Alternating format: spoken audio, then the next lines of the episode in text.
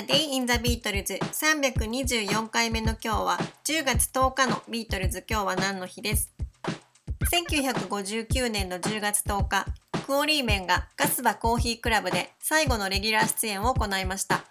この時のクオリーメンのメンバーはジョン、ポール、ジョージそしてケン・ブラウンで4人ともパートはギターでした。以前も少し話をしましたがケン・ブラウンはクオリーメンに加入する前ジョージとレイ・スチアート・カルテットというグループに所属していました。ジョージの当時のガールフレンド、ルース・モリスンの口利きで、このレイ・スチアート・カルテットは新しくオープンするカスバコーヒークラブでのレギュラー出演が決まっていましたが、ケン・ブラウンがカスバコーヒークラブの開店準備に追われ、グループの練習をおろそかにしているということが原因で、ケンとレイ・スチュアートが喧嘩をし、このバンドは分解してしまいました。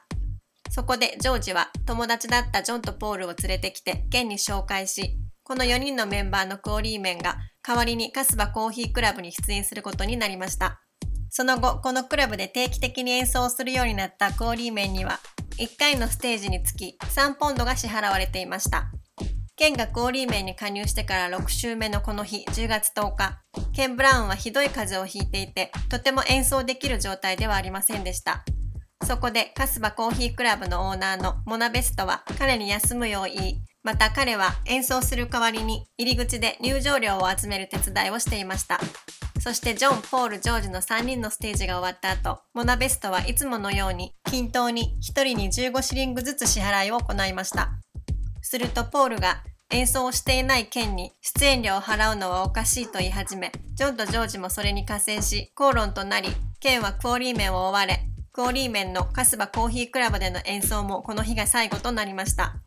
モナベストの息子であるピート・ベストは自宅のクラブで夜な夜な同じような年齢の仲間たちが演奏しているのを見て興味が湧いていた時期でケンはピートにドラムを叩くよう勧めケン・ブラウンとピート・ベストはこの後ブラック・ジャックスというバンドを結成します。このバンドはすぐにカスバコーヒークラブの専属バンドとなりそして1960年の8月の上旬にシルバービートルズが仕事を探しに再びこのカスバコーヒークラブを訪れた時、ビートルズのメンバーはピート・ベストの新品のドラムセットに目を奪われ、彼をメンバーに引き入れることを思いつきます。ちょうどこの時、ブラック・ジャックスのメンバーだったケン・ブラウンはロンドンへの引っ越しが決まっていて、また別のメンバーも学業を優先させるという理由があったため、ピートはブラック・ジャックスを抜け、シルバービートルズに加入し、そして彼らはその後ハンブルクへ向かうことになりました。アクシデントが重なったとはいえ、ビートルズのメンバーを集め、ピートにドラムを始めるきっかけを与えたケン・ブラウンは、ビートルズの歴史にとってとてもいい仕事をしていると思います。A Day in the Beatles 324回目おしまいです。